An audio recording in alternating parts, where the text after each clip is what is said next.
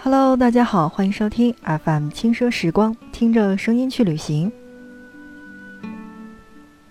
今天让我们继续的一个内容叫做中国铁路之旅，而今天我们介绍的这条铁路是很多人想去，但是却未必真正去到的，叫做青藏铁路。之所以说它是想去却未必去到的。是很多人怕有身体的原因，因为高原反应不曾踏上这样的一条线路。但很多时候，说走就走的旅行当中，有一些勇气是要在里边的。而当你去到一次，你就会发现，其实并没有你想象当中的那么难。所以今天以我的经历来跟大家讲述青藏铁路。青藏铁路从西宁到拉萨，全长一千九百五十六公里，其中西宁至格尔木的西格段，八百一十四公里，在一九七九年铺通，一九八四年投入运营；格尔木至拉萨的格拉段，二零零五年十月十二日铺通，二零零六年七月一号正式通车运营。被称为“天路”的青藏铁路，在景观上可谓是无与伦比的。列车从西宁驶出后，很快就进入到了碧绿的草原牧区。从青海湖的北岸的沙丘掠过，能够看到远处的湖面和日月山脉。接下来驶入三十二点六公里的新关角隧道，这座隧道取代了过去壮观的关角山展现群。继续西行，就进入了干旱的柴达木盆地。经过海子诗里的荒凉之城德令哈，从沿铺的铁路上到达格尔木。列车会在格尔木更换车头，正式开始翻越昆仑山。最开始看到耀眼的雪山是玉珠峰，然后便慢慢爬到了可可西里四千多米的高原面。跨过长江源头区的楚马尔河、通天河、沱沱河，穿过四千九百米的烽火山隧道。这时，唐古拉山已经近在咫尺了。海拔五千零七十二米的山口是世界最高的铁路山口，也是很多乘火车入藏的人必须要面对的一道天险。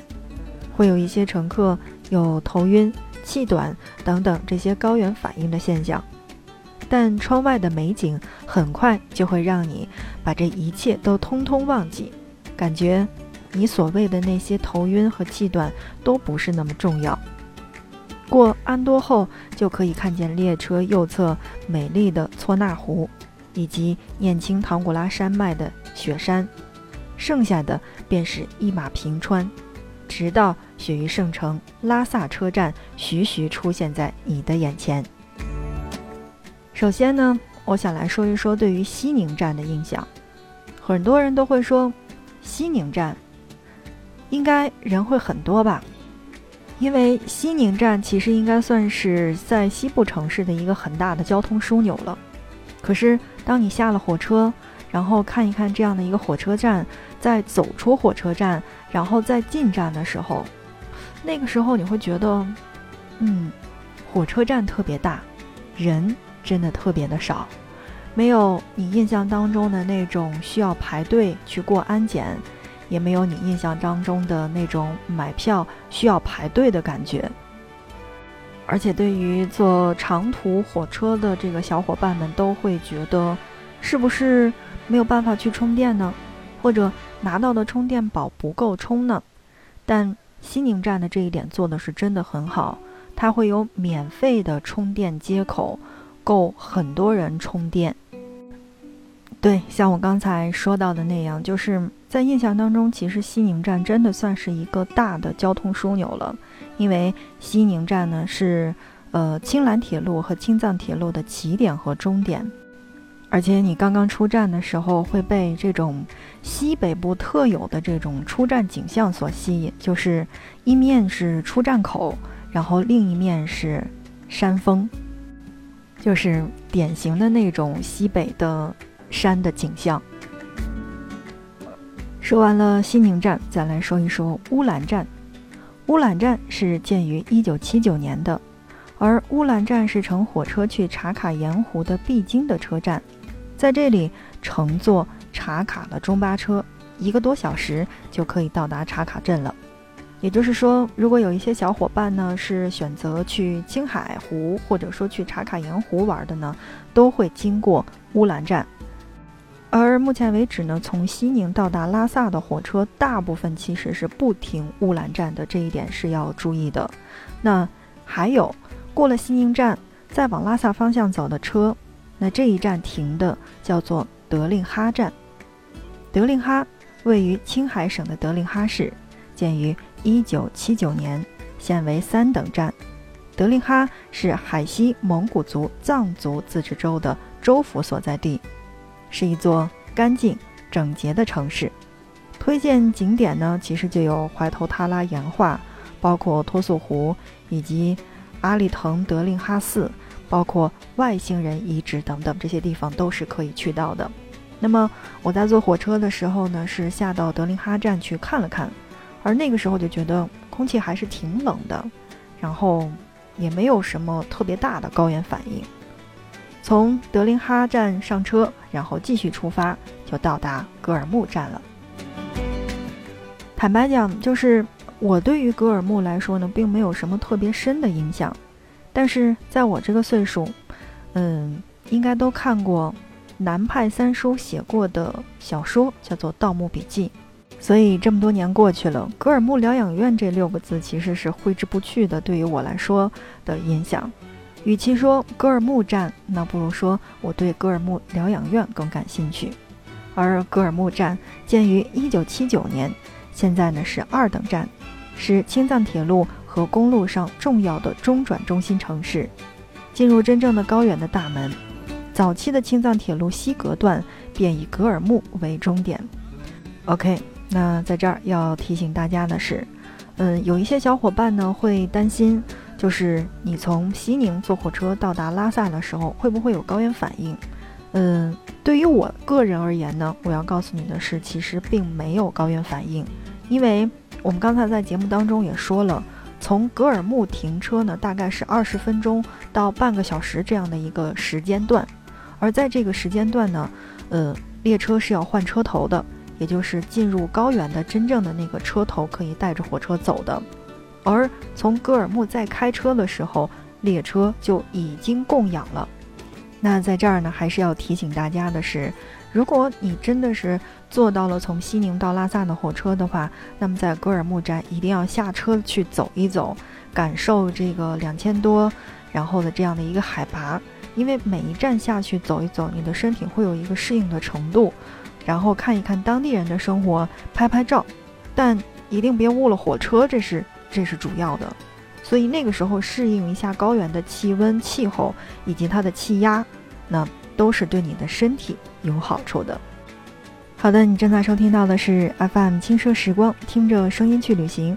今天的内容，让我们一起继续我们的中国铁道之旅，来关注到的是西北与青藏的青藏铁路。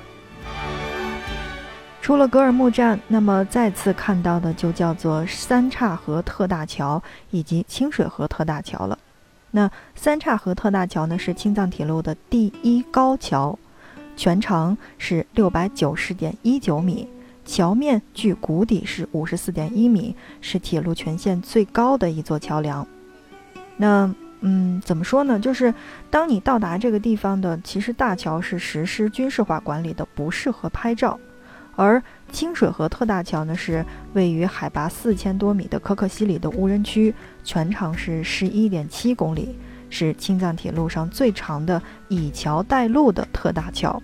那么，以桥带路主要是为了方便藏羚羊等野生动物的迁徙，那同时解决了冻土的问题。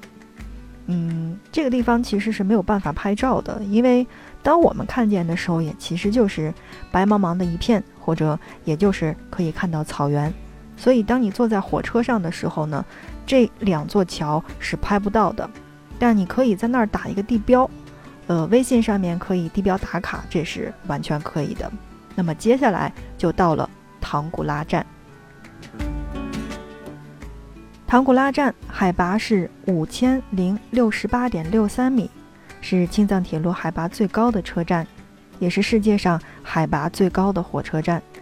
距离唐古拉站不足一公里处，就是青藏铁路及世界上铁路的海拔最高点。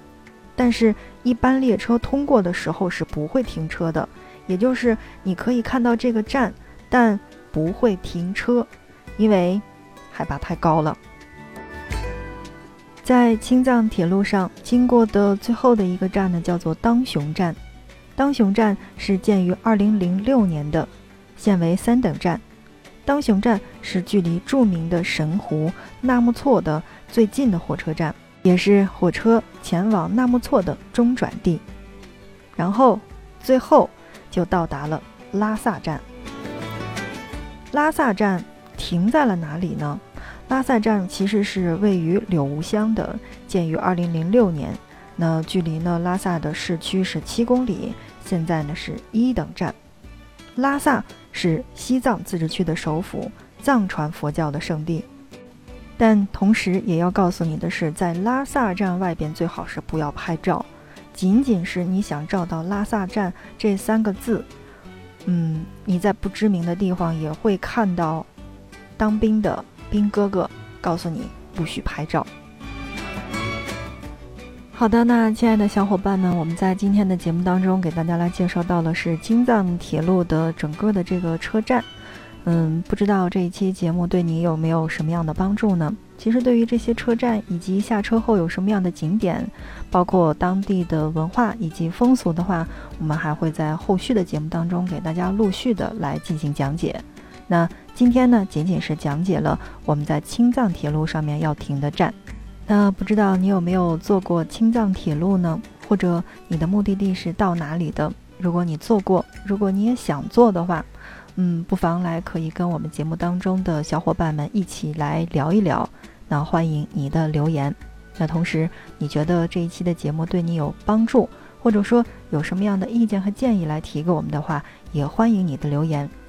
你的订阅和点赞是对我们节目的最大的支持，那我们下一期不见不散。